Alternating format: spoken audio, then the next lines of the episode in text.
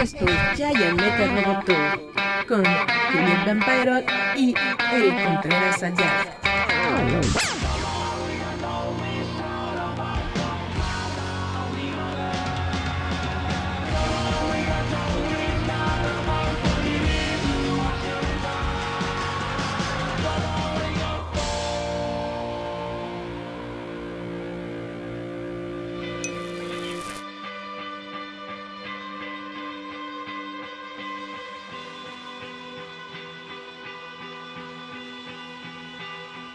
Chavos, hola, ¿cómo están?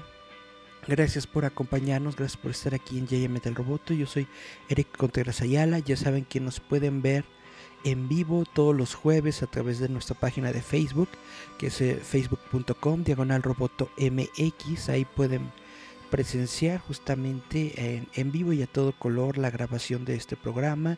Pueden eh, participar conmigo hablándome en la cajita de chat en los comentarios para que yo pueda eh, interactuar con ustedes, resolver sus dudas, platicar, bla, bla, bla. Y también eh, ustedes saben que la versión en audio completa de este programa, ya con musiquita y todas las cosas que no nos permite meter Facebook, se encuentra en las plataformas de Spotify, Apple Podcast, Google Podcast, Anchor.fm, iBox, Radio Public y Breaker.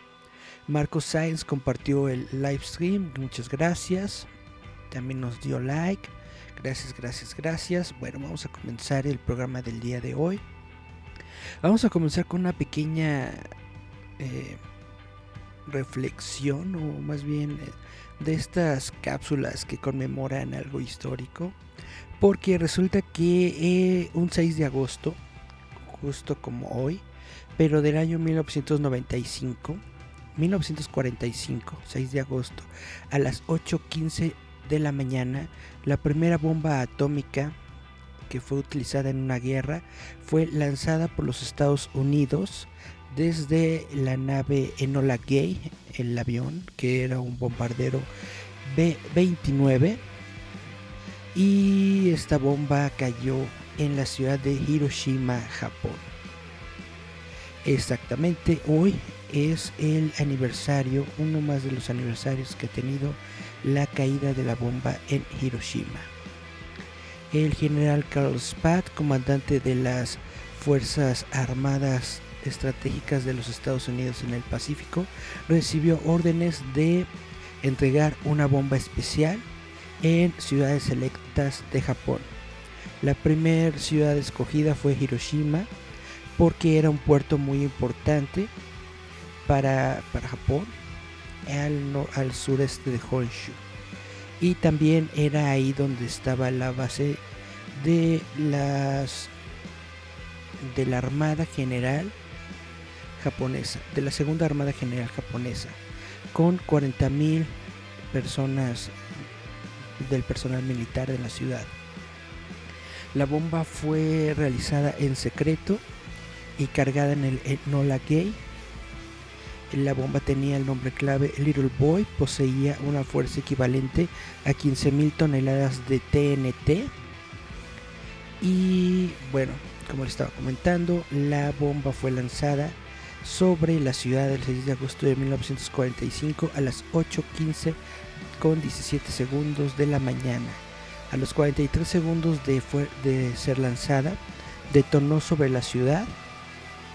Eh, no dio a su objetivo, de hecho se, salió de su objetivo por 240 metros, que era el, objetivo principal de la bomba era el puente Aioi.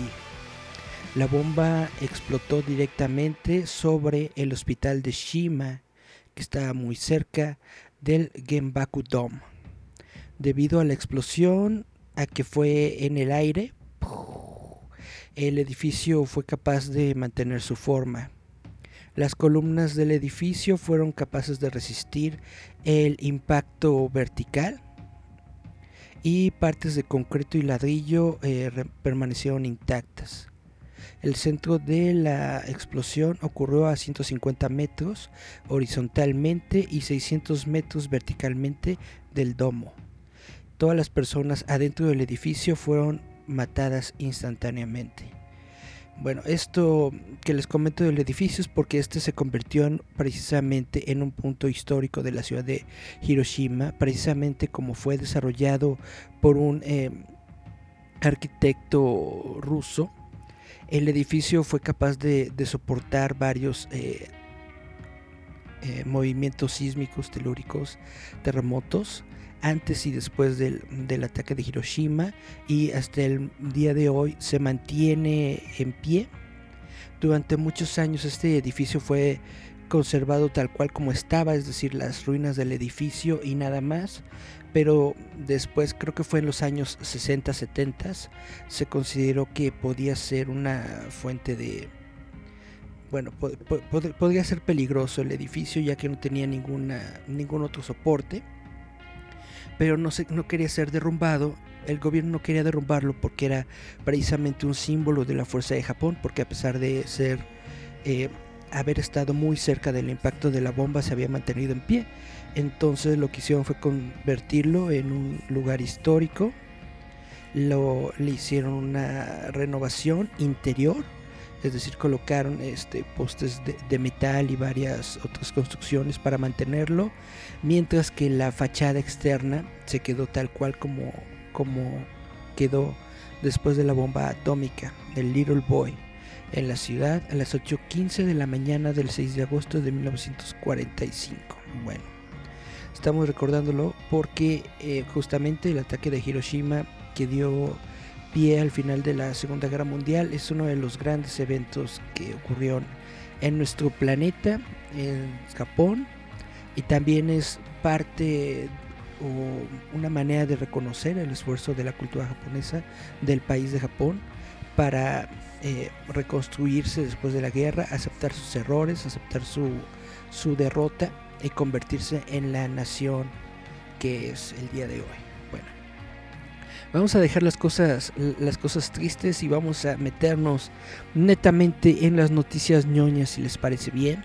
Este día jueves también PlayStation hizo un pequeño evento que se llama State of Play, agosto 2020, en donde hicieron la presentación de varios juegos para el PlayStation 4 y para el PSVR, que es este aditamiento de realidad virtual que tiene el PlayStation.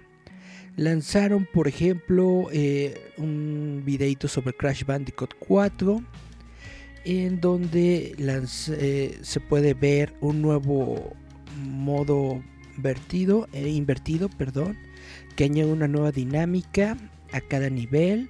También revelaron a Dingo Diddle como un personaje que se puede utilizar en el juego.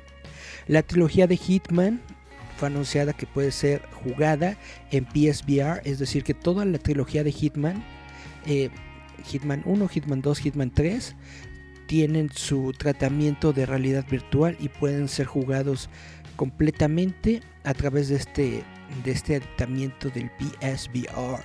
El Hitman 3, soporte para Hitman 3 será lanzado en enero del 2021 un juego muy popular que se llama Braid anunció su edición de aniversario, que va a ser una edición más, más, chida. Va a ser lanzada en PlayStation 4 y PlayStation 5 a principios del 2021. Spelunky 2 también fue anunciado para el PlayStation 4 en septiembre 15. Vader Inmortal, que es este videojuego de Star Wars que ha tenido muy buenas críticas, muy buena recepción. Precisamente es un juego de realidad virtual en donde tú eres parte de, la rebelión y te enfrentas hasta ante Darth Vader. Star Wars Vader Inmortal llegará al PlayStation VR el 25 de agosto. Sony anunció durante el State of Play. Bla bla bla. Antes eh, este juego estaba disponible exclusivamente para Oculus. También hay una expansión para O. Eh, Temtem. Temtem es un juego que se parece mucho a, Pokémon. De hecho, no sé cómo Nintendo no los ha demandado. Pero bueno, Temtem, que es justamente un MMO, es Massive Multiplayer Online. Eh, se va a lanzar para PlayStation 5. Después de haber sido lanzado en Steam eh, a principios de este año. Y Hood Outlaws Legends se anunciaron para PlayStation 5. Hubo nuevos trailers y gameplay como Boss Nax, Godfall y otras cosas. Estén ustedes muy, muy, pendientes, por favor, de nuestro sitio web roboto.mx, porque seguramente ahí vamos a dar un resumen de todas esas cositas que aparecieron en el State of Play del día de hoy. Ya ahí podrán ver los trailers, podrán ver las recomendaciones de robot y todo esto. Por favor estén pendientes, roboto.mx. Yeah. Tenemos dos nuevos views, muchas gracias. Mm, Brisol le dio like a nuestro stream, a nuestro stream. Erika Sodi le dio like a nuestro stream. Muchas gracias a todos los que están por aquí dándonos like y compartiendo.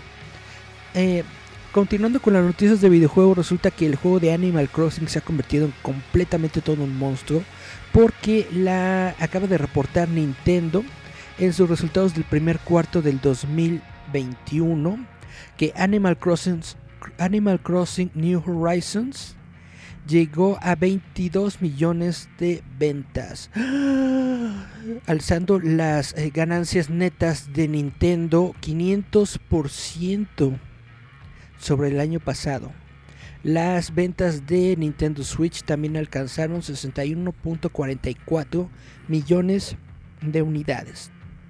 Le está yendo muy bien a Nintendo Switch y Animal Crossing es un monstruo. Animal Crossing New Horizons, 22.4 millones de unidades vendidas, se ha convertido en el segundo mejor bestseller de Nintendo Switch, detrás de Mario Kart 8 Deluxe, que vendió 26.74 millones de copias. También ha, sobrepasado a ambos juegos de la franquicia de Super Smash Bros. Ultimate y a Legend of Zelda Breath of the Wild, que vendieron 19.99 millones y 18.60 millones de unidades respectivamente. Imagínate, Animal Crossing venció a Zelda. Animal Crossing New Horizon ha sido tan popular de abril a junio 2020 que ha sido jugado en aproximadamente 50% de todas las unidades de Nintendo Switch que se han vendido durante este periodo, en el primer día de venta. Además, Animal Crossing New Horizon tiene el 40% de las ventas totales de títulos de Nintendo en Japón, los Estados Unidos y Europa en este mismo tiempo, es decir, de abril a junio 2020 es un monstruo nonal Animal Crossing New Horizons. Marco Sáenz dice saludos. Tío Roboto, muchos, muchos saludos de vuelta Marco Sáenz. Y bueno, ustedes eh, probablemente si les digo Viacom CBS no les dirá mucho este nombre, pero si les digo que Viacom CBS es el dueño, por ejemplo, de MTV, es el dueño de Comedy Central, es el dueño de Ahí está otro canal que se me olvida, pero no ha de ser muy importante. Ah, Nickelodeon, perdón. Estos tres canales, Nickelodeon, Comedy Central y... Ay, ¿qué les acabo de decir? Que ya se murió. MTV son parte de Viacom CBS y Viacom CBS acaba de anunciar que tendrá un nuevo servicio de streaming disponible internacionalmente en 2021. La plataforma se lanzará inicialmente en Australia, Latinoamérica y los países nórdicos. ¿Qué significa? Que Viacom CBS está mirando con buenos ojos a Latinoamérica nos va a traer sus nuevas plataformas y sus nuevos shows directamente a Latinoamérica a partir del año 2021, lo cual va a ser una competencia bastante fuerte según mi parecer a lo que es el servicio de Disney Plus. Como todos ustedes saben, Disney Plus se va a lanzar en noviembre 2020. 2020 se va a lanzar Disney Plus aquí en México y en Latinoamérica. Podremos ver por fin la temporada de El Mandaloriano completamente legal sin tener que recurrir al tío pirata. Pero si este servicio, como les estoy comentando, por ejemplo, durante esta semana se anunció que van a hacer un nuevo reboot de Ren Stimpy. Un reboot de Ren Stimpy sin, sin, su creador, el, el. Pero de todos van a hacer un remake de Ren Stimpy. También van a hacer un remake de Daria. Van a hacer un remake de Beavis and Butthead. Van a tener nuevas temporadas de South Park, etcétera, etcétera. Entonces, netamente, ahorita Viacom CBS y sobre todo con su canal indicia que es eh, MTV le están apostando ahorita mucho a la animación y si esa animación nos las dan directamente de una manera oficial a toda Latinoamérica yo creo que es una muy buena movida porque se están lanzando o se están saltando de alguna manera eh, precisamente todas las opciones piratas que tenemos en Latinoamérica y que son con las únicas con las que muchos de nosotros contamos para poder ver contenido entonces netamente me parece es una movida muy muy muy genial y muy muy padre Dice, Viacom CBS ha anunciado sus planes para lanzar un servicio global de streaming que tendrá una selección muy grande de contenido de muchas de las eh, marcas de la compañía. De acuerdo a Variety, Viacom CBS, Bob Bakis expandió en los planes de la compañía para la plataforma mientras hablaba sobre las ganancias que tuvieron el jueves, o sea, el día de hoy. En muchos casos la nueva plataforma evolucionará de los servicios que existen actualmente. Por ejemplo, CBS All Access, que ha tenido, eh, al menos según los chismes y los rumores que, que, yo he escuchado, a CBS All Access le ha ido muy mal en el mercado norteamericano, precisamente porque lo único que tiene bueno, o lo único que le llamaba la atención a la gente, era ver Star Trek, Star Trek Discovery y Star Trek Picard. Y resulta que ninguna de esas dos series han sido buenas, o al menos del agrado de un número suficiente de fans como para justificar eh, pues que hayan sido hechas.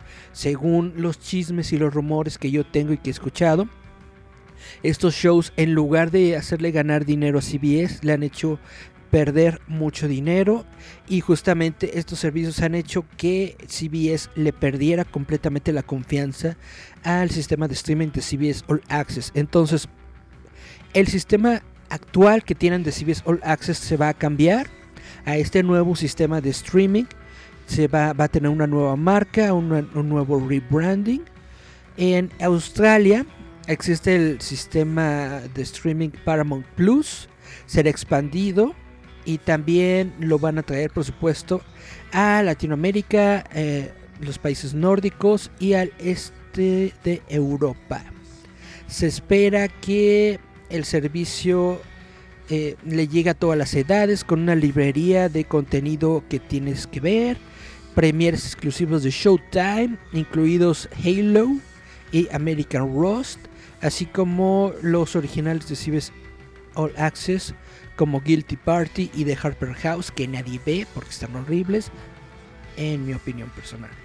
El catálogo de la plataforma de títulos incluirá también películas de Paramount Pictures junto a premiers y box sets de marcas muy conocidas como Comedy Central, MTV, Nickelodeon, Paramount Network y así como originales de Viacom CBS, International Studios en algunos mercados. Estaría muy padre que le metieran lana a cosas eh, mexicanas o latinas en, en Viacom CBS. No porque creo que haya buena calidad en el mercado o en la producción latinoamericana, sino porque siempre es muy bueno eh, quitarle su dinero a los gringos, ¿no? Eh, shows favoritos de los fans serán lanzados por primera vez en estos mercados iniciales para variar los niveles de exclusividad, como por ejemplo The Good Wife, The Affair, Californication, Deadwood, Dexter, House of Lies, Nurse Jackie, Oz y el Twin Peaks original. Órale, pues, algunas de estas series son chidas, otras no tanto. Y en otras noticias que tienen que ver también con el mundillo este de los streaming y que de lo que hablamos muy extensivamente en nuestra página de roboto.mx, por favor, si pueden regalarnos una visita al sitio web roboto.mx, r o b o t t o.mx, ahí hablamos tenemos un artículo sobre esto que les voy a platicar, que es Mulan se salta los cines de Estados Unidos y va a ser lanzada directamente en Disney Plus en septiembre. Mulan estará disponible para las personas que tienen el servicio de Disney Plus en 29.99 dólares el 4 de septiembre. Ahora, eh, son 30 dólares. Si lo ponemos en pesos mexicanos, en pesos mexicanos, un dólar son como 20 pesos. Entonces son como 600 pesos lo que tenemos que pagar por Mulan y netamente se me hace muy, muy caro. Porque además de pagar 600 pesos por Mulan, tendrías que pagar el servicio de, streaming de Disney Plus, que está como unos 15 dólares, una cosa así. Para mí está muy caro, pero quién sabe cómo les vaya a ir. Ellos están apostando, porque como es una película que muchas personas quieren ver, es una película de su catálogo premium, de que a muchas personas la van a adoptar y de hecho lo quieren tomar como un gancho para que muchas personas se inscriban al servicio de Disney Plus durante esta época. Como todos ustedes saben, esta película de Mulan estaba planeada para ser lanzada netamente en China. Esta película estaba planeada para el mercado chino. Estaba pensada para que ahí en China les gustara mucho. Decían, oh, y entonces le dieran un montón de lana al, al ratoncito pero resulta que tómala, llegó el coronavirus y entonces dijeron, oh my god, dice Brisol, saludos, saludos Bri. Y entonces tuvieron que ver otra, otra manera de, de sacarle dinero. Ahora, yo siento que no le están dando el justo, la justa dimensión a Mulan porque yo siento que con este premio premium, o sea, esto es, esto es un experimento. Es un experimento que está haciendo la gente de Disney para ver en primera si esta película puede jalar más suscripciones a Disney Plus y en segunda ver si la gente está disponible o está dispuesta más bien a eh, invertirle 30 dólares a una película que quieren ver porque no está estrenada en cines. Espero que les vaya bien por la película de Mulan, porque creo que, al menos en los trailers y lo que he visto sobre la película, creo que es una producción muy buena. Sin embargo, dudo mucho que muchas personas vayan a meterle 30 dólares a esta película de Mulan. Me parece es un precio bastante caro. Inclusive para el mercado estadounidense, sobre todo porque debido al coronavirus muchas personas se quedaron sin, trabajo, muchas personas están viviendo de sus ahorros, cosas así, entonces pedirles que gasten 30 dólares en una película no me parece que sea lo más indicada en estos momentos. A lo mejor me equivoco, a lo mejor esta es una mina de oro y resulta que Disney recupera 800 mil billones de dólares con esta película. Quién sabe, quién sabe, lo dudo mucho, la verdad. También dudo mucho que, bueno, ahorita todavía no está Disney Plus en el mercado latino y esto va a influir, por supuesto que va a influir en el mercado pirata. Estoy completamente seguro 100% de que todos nosotros latinos de por acá lo vamos a ver en pirata porque 30 dólares está cañón. Dice Marcos Sáenz, 600 varitos para ver Mulan, paso.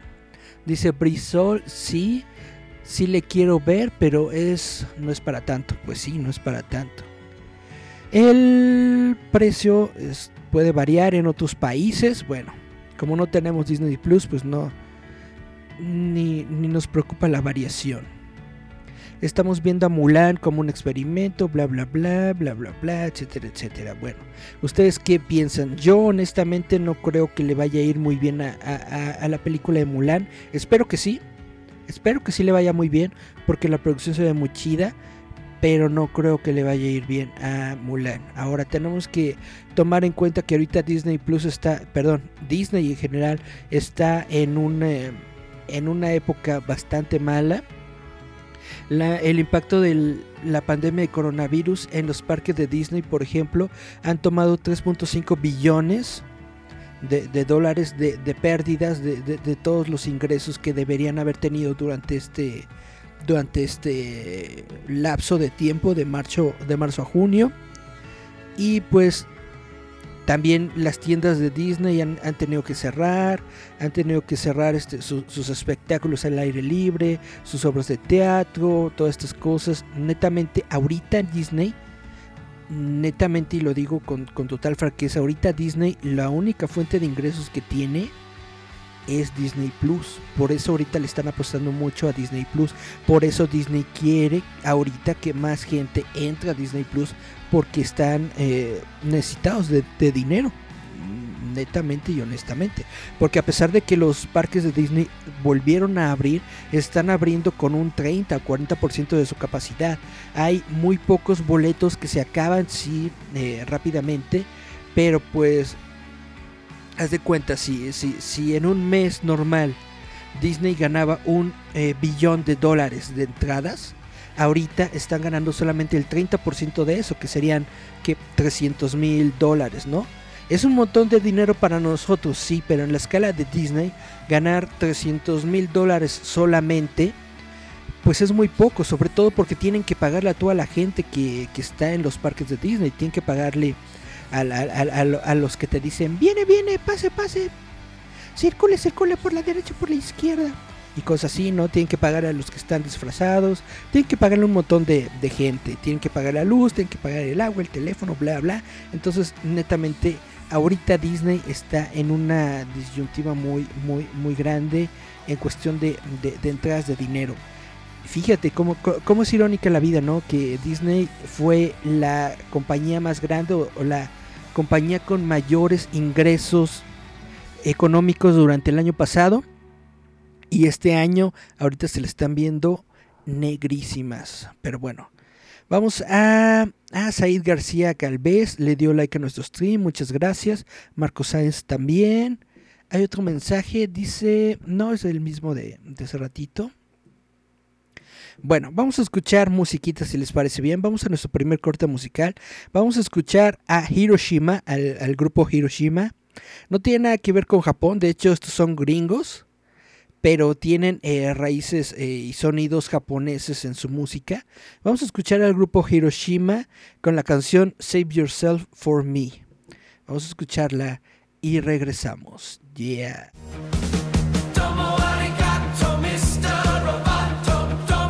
Esto es Giant Metal Roboto.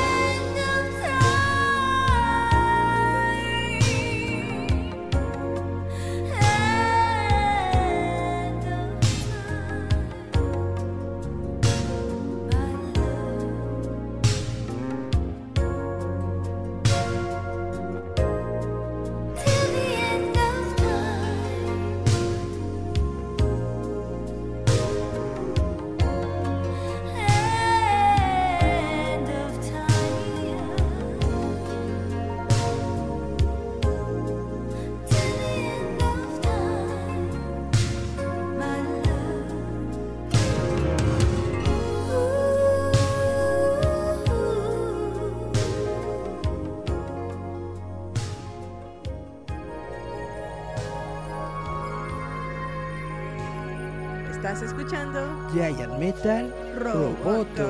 Yeah.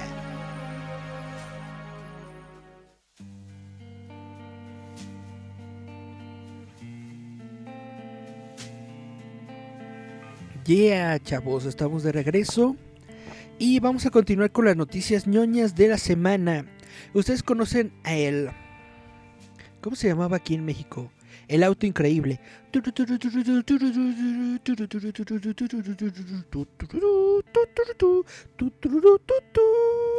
¿Lo conocen? ¿No lo conocen? Con Michael Knight, ¿no? Bueno. Lo conozcan o no conozcan, resulta que se acaba de anunciar un nuevo reboot de El Auto Increíble que será lanzado en la pantalla grande por primera vez. Por primera vez vamos a ver a Kid en la pantalla grande. Esta película adaptada de Knight Rider eh, se encuentra eh, siendo trabajada y marcará la primera vez que la franquicia ha sido lanzada en la pantalla grande, es lo que ya les había dicho. La, el dúo popular de 1980 de Michael Knight y Kid se reunirán en una película que marcará la primera. Otra vez dicen esto. ¿Por qué son tan repetitivas las notas? Bueno, ok. De acuerdo con Deadline, la nueva.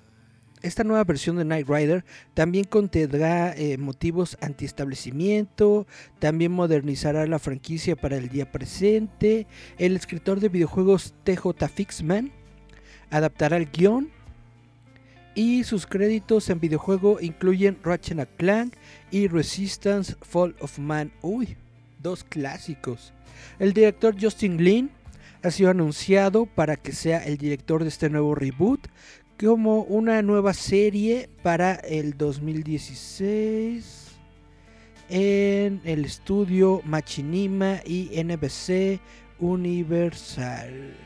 Ok, David Hasselhoff estelarizó en la película, en la serie original Night Rider, que fue lanzada de 1982 a 1986 como un agente de campo para una organización de justicia pública que combatía el crimen que eran las industrias Night 2000. Y ok, el, el, kit es una es un Pontiac con una inteligencia artificial. Es un Pontiac Firebird Trans Am con inteligencia artificial. Órale. Hasselhoff reinterpretó el papel en dos series de televisión subsecuentes.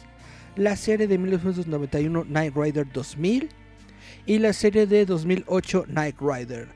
Dos, ambas fueron... Eh, se pensaba que iban a desarrollar una nueva serie, pero no lo hicieron. La franquicia también ha desarrollado numerosos spin-offs, incluyendo videojuegos y un título, ah, perdón, una convención llamada NightCon. ¿Ustedes qué opinan? ¿Están emocionados de ver al, al auto increíble de nuevo y en una posible película en cines? ¿Qué piensan? Déjenme sus comentarios.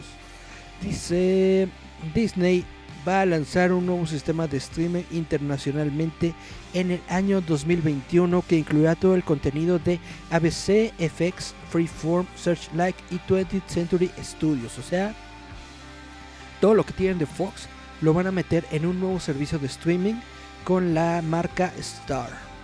Stars.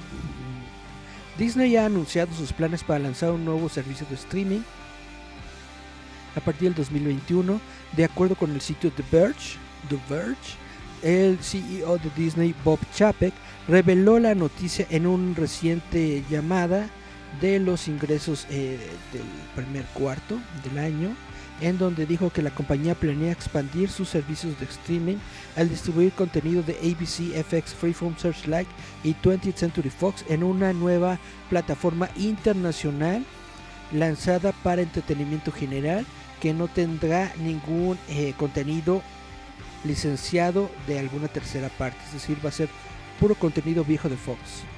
En términos de entretenimiento general, queremos hacer lo mismo. Ah, queremos imitar el éxito de Disney Plus, uh, utilizando nuestra plataforma técnica de Disney Plus para traer contenido que ya tenemos y distribuirlo durante, perdón, bajo una, una marca internacional exitosa que ya tenemos, que es por ejemplo Star. Hasta ahorita yo la verdad es la primera vez que he escuchado de esta marca Star, no sabía que existía, pero bueno, dicen que es una marca muy reconocida en el mundo. Y Chapek explicó que Disney optó por lanzar una nueva plataforma en lugar de expandir Hulu en el mercado internacional. Como parte de esa explicación, reveló que el nuevo servicio de streaming ofrecerá solamente contenido que sea propiedad de Disney y solamente eh, contenido que ya está establecido. Mientras que Hulu no tiene un contenido de marca fuera de los Estados Unidos. Pues es, en realidad Hulu es muy poco conocido fuera de los Estados Unidos, tiene toda la razón. Pero yo creo que le iría mejor a la marca Hulu que a la marca Star, pero eso es solamente mi opinión personal. Que vean ustedes. Marco Sáenz dice Kit y dice si quiero verla.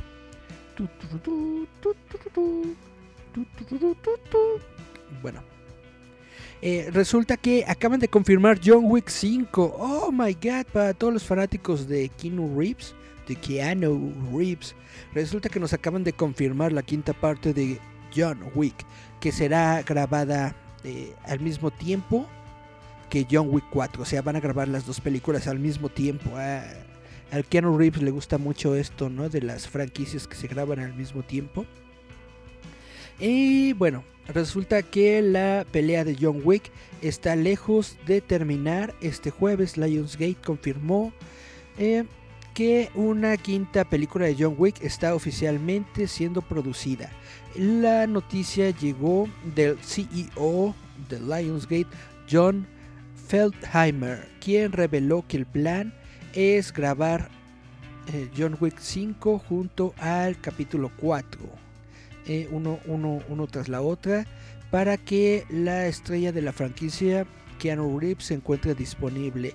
John Wick se encuentra en estos momentos eh, con la fecha tentativa de lanzamiento de mayo 27 2022. Todavía le faltan dos años para que podamos ver John Wick 4 y ya nos está anunciando John Wick 5. Estamos muy ocupados preparando el guion de nuestras dos eh, películas en la serie de acción John Wick. Ok, qué bonito. Reeves se encuentra en estos momentos filmando la altamente anticipada Matrix 4 después de que la producción fue pausada debido al COVID-19. Ok. Mientras que los detalles de la historia de John Wick 4 permanecen un misterio, sabemos que continuarán las aventuras del personaje de, de, de Reeves, que es un asesino en serie. Oh my god. Esto va a ser la última extensión de la franquicia de John Wick.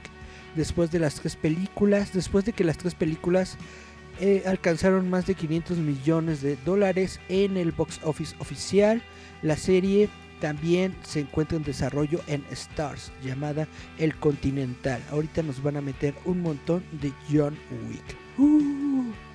Bueno, chavos, no sé si vieron esto durante la semana.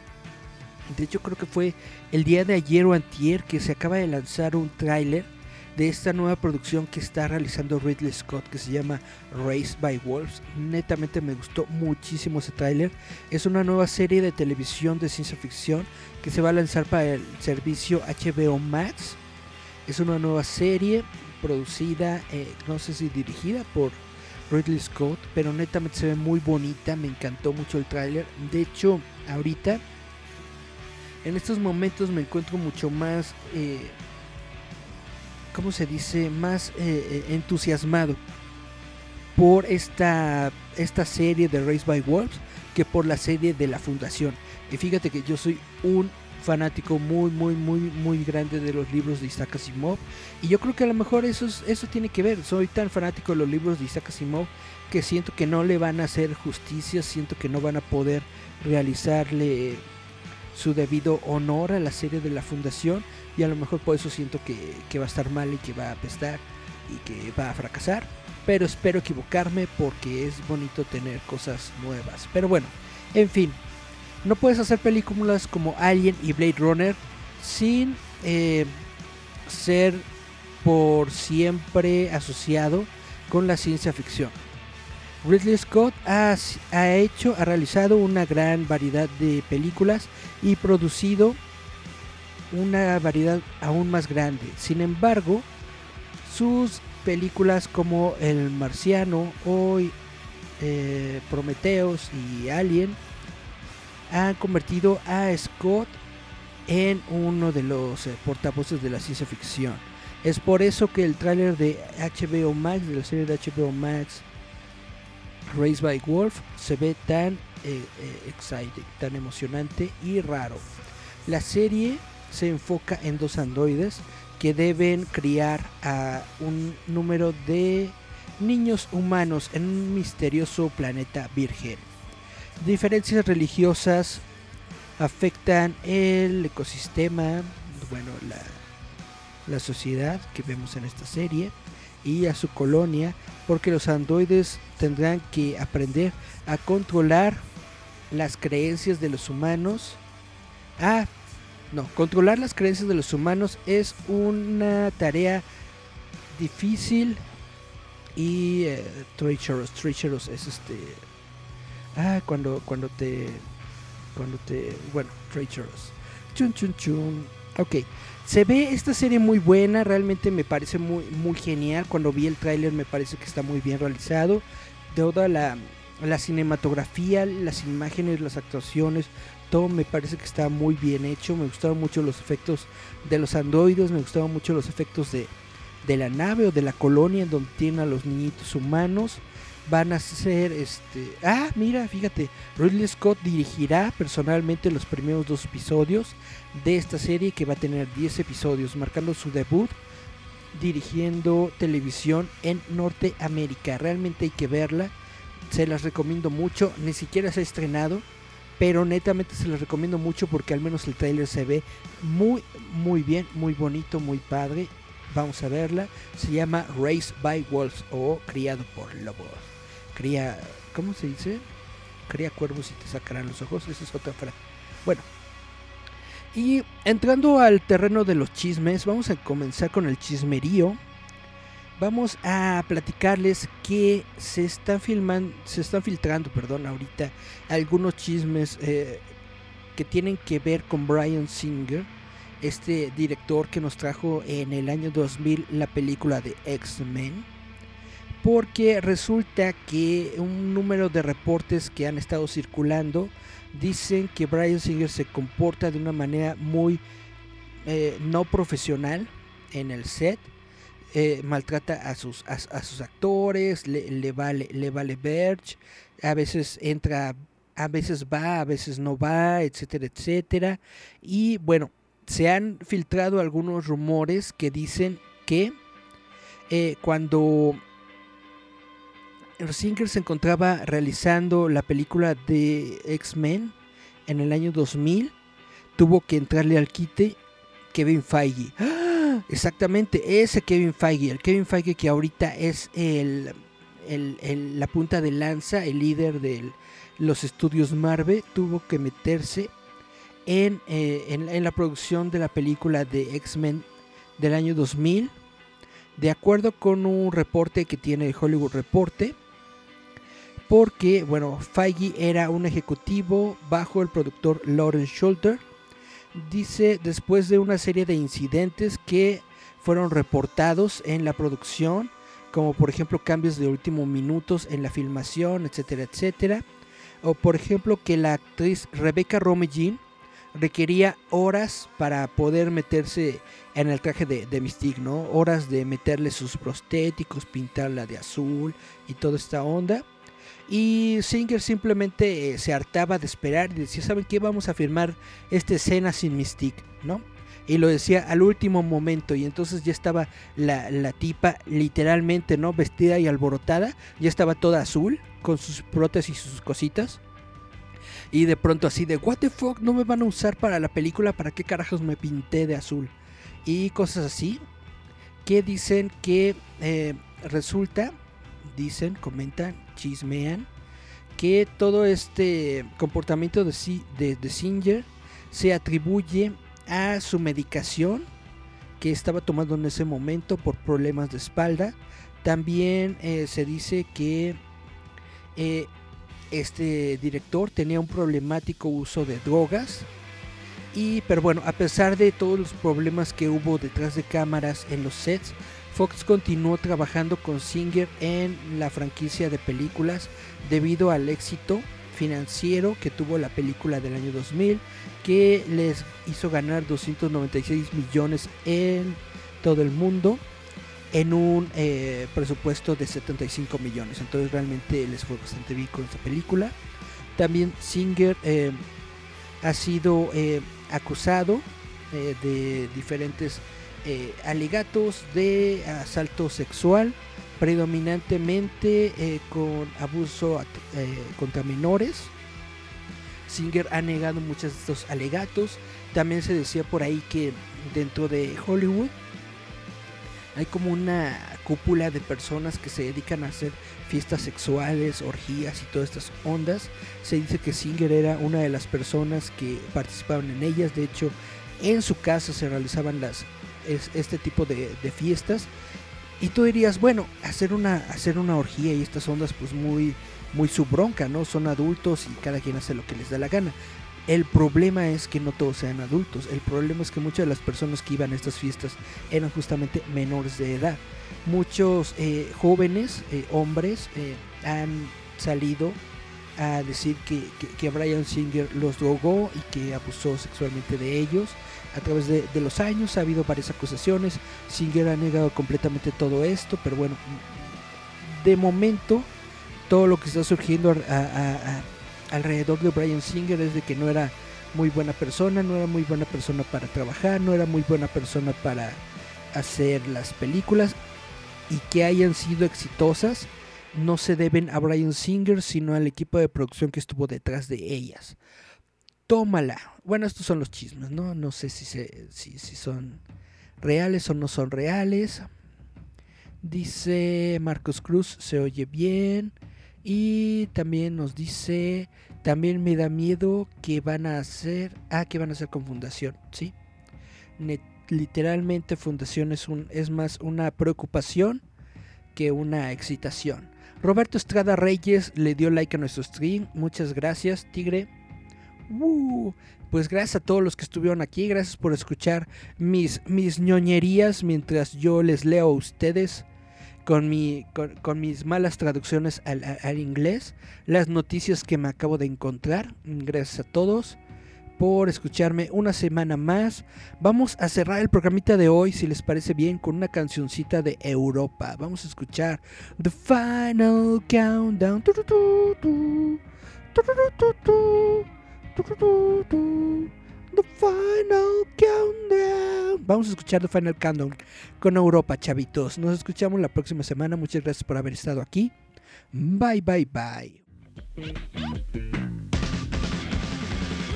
Escúchanos a través de Spotify, Apple Podcast, Google Podcast, Anchor, iVoox, Radio Public y Breaker.